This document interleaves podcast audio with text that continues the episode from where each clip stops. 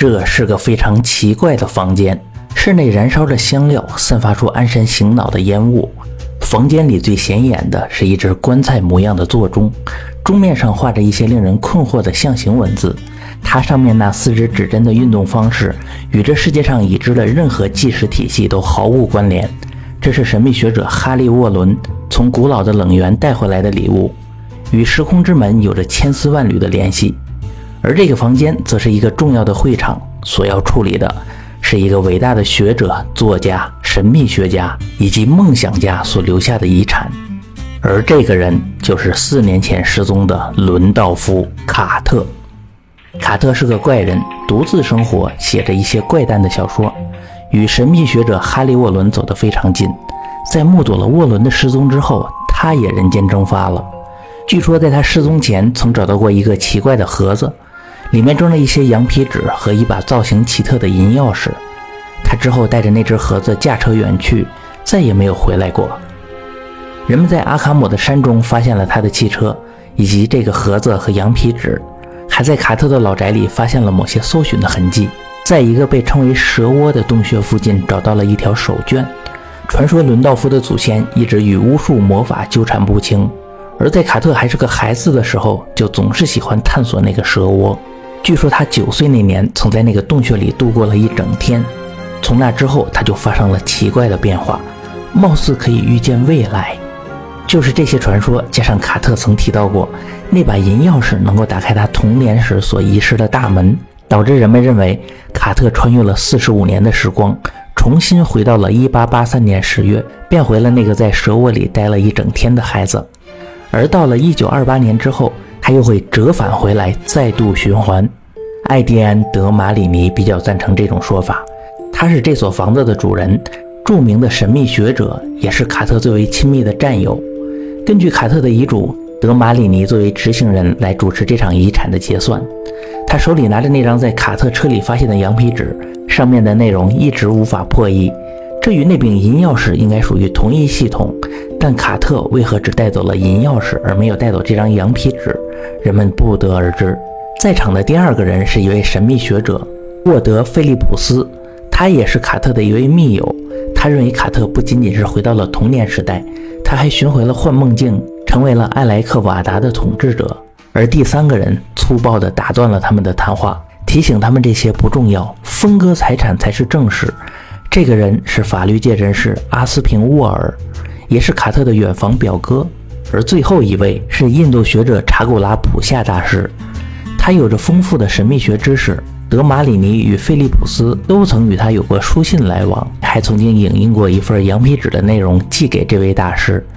他戴着印度头巾，面无表情，留着茂密的胡子，穿着松垮的外衣以及宽大的白色连指手套，说话声音带有一种奇怪的金属质感，似乎很费力，但措辞却非常地道。他认为大伙儿所了解到的内容并不完整，事情远比想象的要复杂的多，而这一切都要从四年前十月十七日日落时分，卡特带着银钥匙离开他的汽车之后的事情说起。在阿卡姆后方的群山里充满了魔力。自伦道夫·卡特踏进这片山峦的那一刻起，他就意识到自己已经接近了一扇门，那些无数的能够穿越时空的门之一。此时，卡特福至心灵。瞬间理解了隐藏在银钥匙蔓藤花纹中的信息，他已经明白了该如何正确的使用它，返回童年。他朝山上走去，在那个叫蛇窝的洞穴附近，拿出了钥匙，进行了仪式。不久，卡特就在目光中听到了来自过去的声音，与童年的记忆不断交叠，转眼间就已身处过去，变成了小伦道夫·卡特。那晚，卡特回到老宅。与昔日的家人们共进了晚餐，怀念了下美好的旧时光。第二天早上，他就跑去了蛇窝，路上还不小心掉落了手绢。等他爬进洞穴，穿过裂缝，来到了那个无人知晓的岩室，面向里面的石头巨门，拿出了银钥匙，开始了仪式。之后的事情比重返童年更加诡诞。仪式的过程中，时空中仿佛出现了无数的扰动与混乱，无法继续保持我们所理解的行为与时间的观念。此刻，只有伦道夫·卡特这个存在，时空的概念已经不再具备任何意义。等到仪式结束时，卡特已置身于一个完全未知的时空中，按照神秘的纳克特抄本和《死灵之书》里所讲述的，这扇大门将会引领人离开地球与时间。卡特现在所进入的正是处在时间之外的地球外延，在这里将会出现一个指引者，他将引领鲁莽之人翻越所有世界，最终到达那属于无可名状的吞噬者们的深渊。他即是永生者乌姆尔亚特塔维尔。记忆与想象构建出庞大、不可言述、超乎时空的真实。卡特的眼前突然矗立起大片的巨石基座，有着六角形的外观，雕刻着象形文字。在基座之下，一个轮廓不断变化的类人生命飘然而至。他没有发出任何声音，更没有使用任何语言，但他的意识却回响在卡特的脑海里。他就是乌姆尔亚特塔维尔，全知的指引者。他知道卡特的到来，知道他在追寻什么，也知道他无与伦比的勇气。我便是你所知道的太古者，欢迎你的到来。你拿到了钥匙，已经打开了第一道门，而现在为你准备的则是终极之门。如果你害怕，可以不必前进，毫发无损地回去；但如果你选择继续前进，卡特无所畏惧。他认为上古者对人类没有恶意，就像人类不会疯狂地去算计一只蚯蚓。而且在这次冒险之后，他将理解一切，所以卡特选择了继续前进。在这一刻，所有的上古者集体向他问候，向太古者致敬，也向伦道夫·卡特致敬。你的胆识让你成为了我们中的一员。一个基座空了出来，这是属于卡特的位置。接着，太古者手中拿起了一个散发着朦胧光晕的巨大金属球体，开始了仪式。一些信息瞬间涌入了卡特的脑海，那些上古者们也一同加入进来。他们已经统一的被太古者唤入了一种奇异的睡梦中，而他们的梦境将会帮卡特打开终极之门。银钥匙就是通过此门的凭证。何为终极之门？该如何穿越终极之门？卡特的内心涌动着紧张的期待，飘向了未知的深渊。此时，一阵吟诵之声从脑海中传来。真实之人超越了善恶，真实之人来到了万物归一者前，真实之人了解到幻想即是唯一的真实，物质即是欺骗。一座巨大拱门的轮廓出现了，卡特本能地开始使用银钥匙，上古者们也同时利用思想交织的漩涡进行协助。在盲目的决心与本能的双重指引下，卡特穿越了终极之门。在伦道夫·卡特身后的不是一扇门，而是许许多多扇大门。在穿越终极之门之后，他不再是一个人，他是许多人。他在同一时间出现在了许多地方，在无数图景交织的混沌里，有着无数的存在。他们和这穿越了终极之门的存在一样，都是他。而他们那无穷无尽的数目以及庞大可怖的多样性，几乎要将他逼得疯狂。无数个卡特分布在无数的时间和地点，有着各种外形：人类的、非人的、有意识的、毫无心智的、动物的、植物的，甚至不是地球上的生命，而是存在于其他星球、其他星系、其他银河乃至其他宇宙连续体。永生的种子飘荡着，从一个世界飘到另一个世界，从一个宇宙飘荡到另一个宇宙。然而，诞生的一切却都等同于它的本身。面对着这种现实，伦道夫·卡特同时意识到了无数个自我，对于自我的认识已经彻底湮灭，被卷进了最为无可名状的痛苦与恐惧之中。而后，无数个卡特中那个穿越了大门的卡特被甩向了黑暗的深渊，在那里等待着他的是更加深邃的恐怖。一种力量，一种意识包围着他。而且这种力量除了它本身的存在之外，它似乎也是卡特的一部分，同样也与所有时间共存，并且与所有空间相连。卡特并没有看到任何关于它的图像，然而它是一个由无限存在与自我组成的事物，所有一切皆在它之中，它也存在一切之中。它联合着为无穷无尽的存在赋予生机的终极本源，这是一个没有限制、超越了想象与逻辑的终极存在。他就是地球上某些密教所提及的尤格索托斯，他也曾以其他名字出现。尤格斯星的米格所崇拜的超越者，或者是那些螺旋星云中的气态大脑所知道的一个不可解译之印。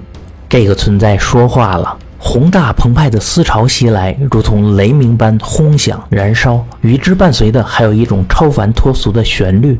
那力量轻易地将这个穿越了大门的卡特与其他无数个个体隔绝开来。而后思潮转化成他所能理解的语言，卡特的恐惧变成了敬畏，那力量也变得难以言喻的雄伟壮丽。伦道夫·卡特，我在你星球外沿上的那些化身，那些上古者，已将一个你送到了这里。这一个你在不久前还曾想回到自己那失落的小小梦境之地，而在穿越了两道大门之后。便又产生了更加宏大崇高的追求。你不会再像是个孩童一样，从一个自己嫌恶的现实情境逃进一个自己钟爱的梦境里，而是像个成年人一样，冲破一切迷茫，直奔那藏在最深处的终极秘密。我很喜欢你的想法。现在，我准备实现你的愿望，向你展示终极奥秘。在此之前，你仍然可以选择是继续前进，还是折返回自己的世界。卡特不假思索地回应道：“我接受，我不会后退。”随后，知识犹如洪水般汹涌而出，为追寻者打开了无数崭新的视野，让他准备好去领略那些关于宇宙的一切。接着，那些思潮为他揭开了时间和维度的真实面目。那无数维度中的任何生物与他们的后裔，以及生命中的所有阶段，全都只是一个超越了所有维度的永恒存在的一个投影。都只是他所拥有的无穷形象中的一个，都只是观察的角度不同所产生的不同截面。任何年纪的卡特以及他的祖先，不论是否为人类，不论是否来自地球，所有的一切都仅仅只是一个超越时空之外、永恒存在的终极卡特的不同投影。而对投影角度做出一个细微的改变，便能让他在各个投影之间自如切换。那些永恒的原型都是终极深渊的居民，而最重要的一个正是现在向他解释这一切的这位，而他也正是卡特自身的原型。卡特和他祖先们对于宇宙秘密的渴求，正是这个终极原型一步步诱导的结果。所有世界里的任何一个伟大的巫师，任何一个伟大的思想家，任何一个伟大的艺术家，全都是他的一部分。那些不同寻常的情景与预料之外的启示，各种稀奇古怪的概念不断冲击着卡特的大脑，这让他突然意识到，只要他使用那些转变观察视角的魔法，也就是银钥匙所提供的那种魔法，他就能够亲身造访那些过去只能通过梦境才能窥探的浩渺世界，包括任何时间和任何维度。置身在这个终极深渊里，他与他原型的每一个投影都是等距的。只要改变他的意识视角，就能将他送去任何一个时代的卡特当中。再三考虑之后，卡特选择了这样的一个世界，那里有着五个多彩的太阳，令人炫目的黑色峭壁，长着爪子、鼻子像是墨一样的居民。奇异的金属尖塔、不可思议的隧道以及漂浮着的神秘圆柱，所有的这一切曾多次出现在他的梦中，而且那个世界与其他的世界联系最为自由。他盼望着去探索那些梦中的场景，盼望着造访那些更加遥远的世界。这个存在同意了他的请求，他向卡特描述那个他将要探索的世界，向他阐明了他所对应的意识视角，以及他所探寻的世界里那个卡特所对应的意识视角。他告诉他需要同时倾斜这两个角度，好让他转变成居住在那个世界里的卡特。他提醒卡特，如果想回来的话，就必须牢记自己的角度。此时卡特没有多想，他觉得银钥匙上一定包含着那个角度。他也没有任何畏惧，在他传奇的一生中，面对危机，好奇心总会压倒一切。然后。深渊中逐渐响起了一阵雷鸣般的声响，卡特感觉自己再一次变成了一团巨大能量汇集的焦点，飞入了一片由多彩旋律交织成的漩涡。他是亚迪斯星上的巫师扎库帕，最近梦见的一些东西严重的干扰了他的日常工作，比如终极深渊、伟大的存在，还有来自未来时空名叫伦道夫·卡特的生物。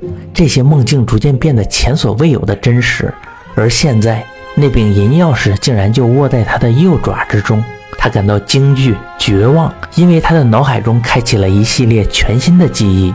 现在他的一个身体里装着两个人：亚迪斯星上的巫师扎库帕以及地球上的哺乳动物卡特。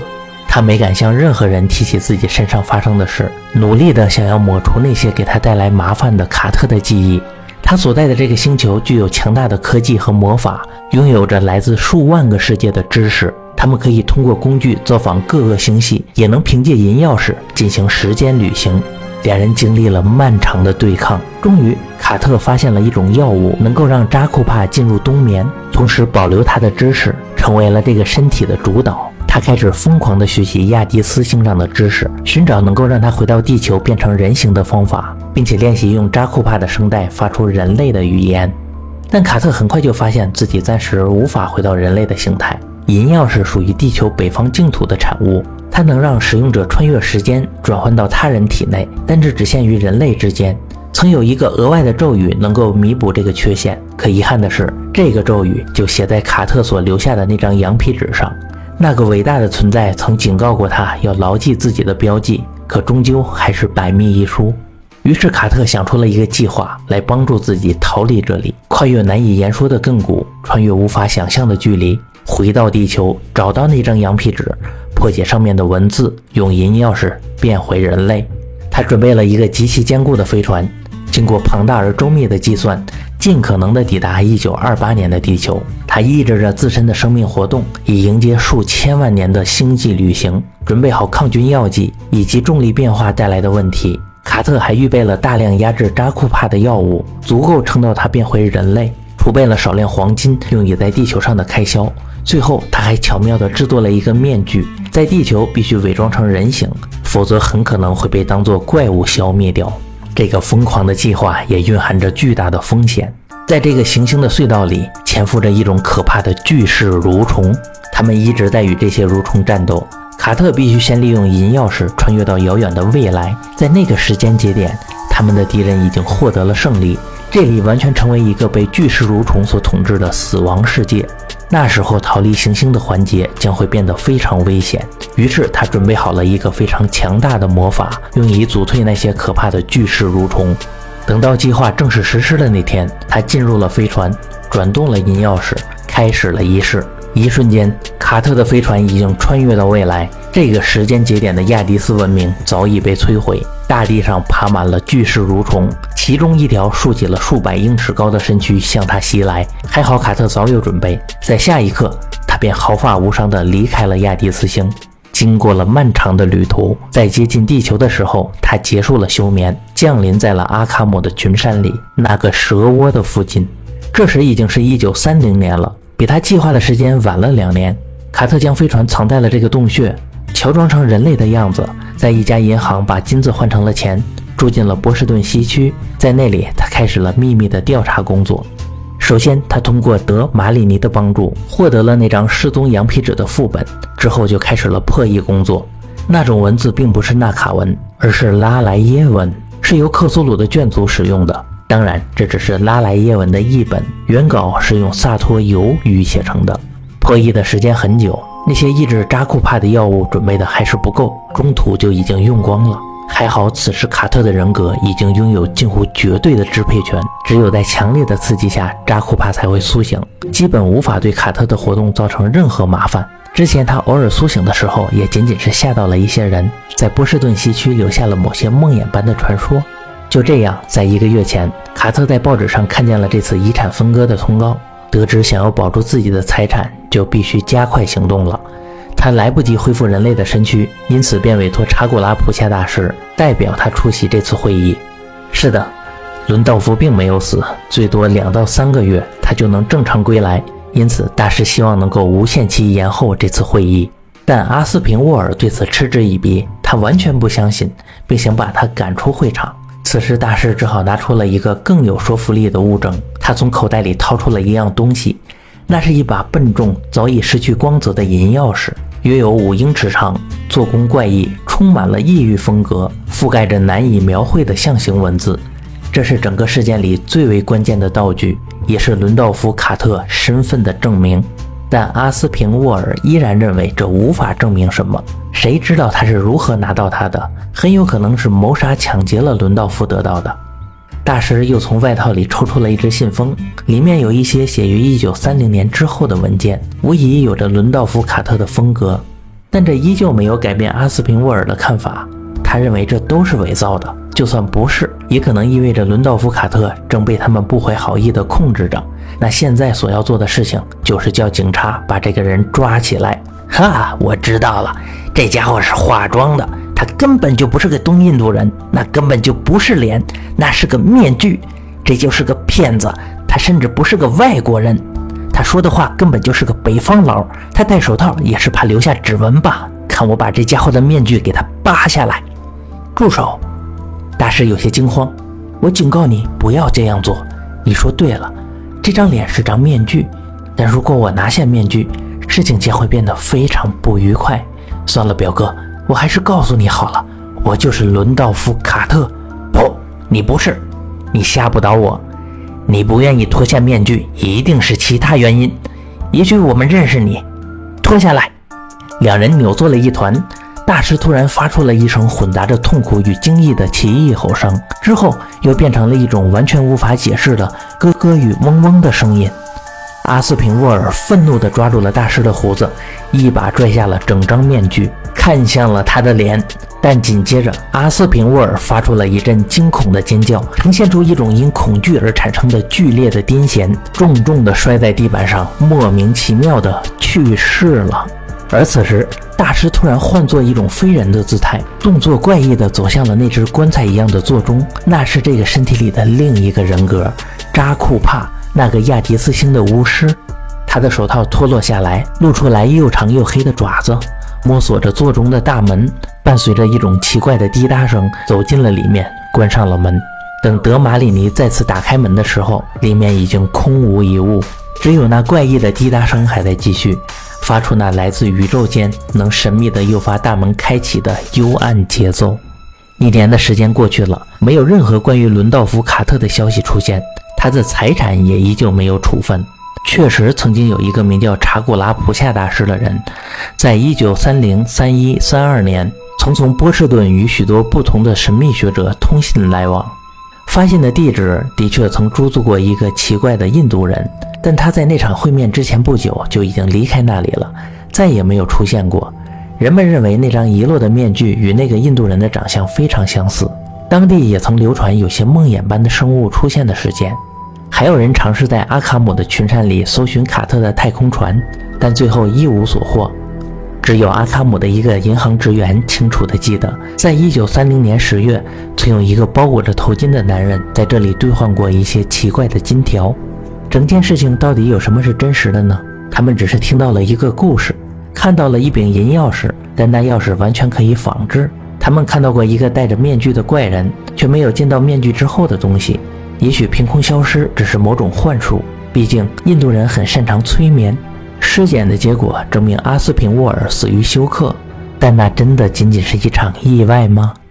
巨大的房间里悬挂着几张绣有奇异花纹的挂毯。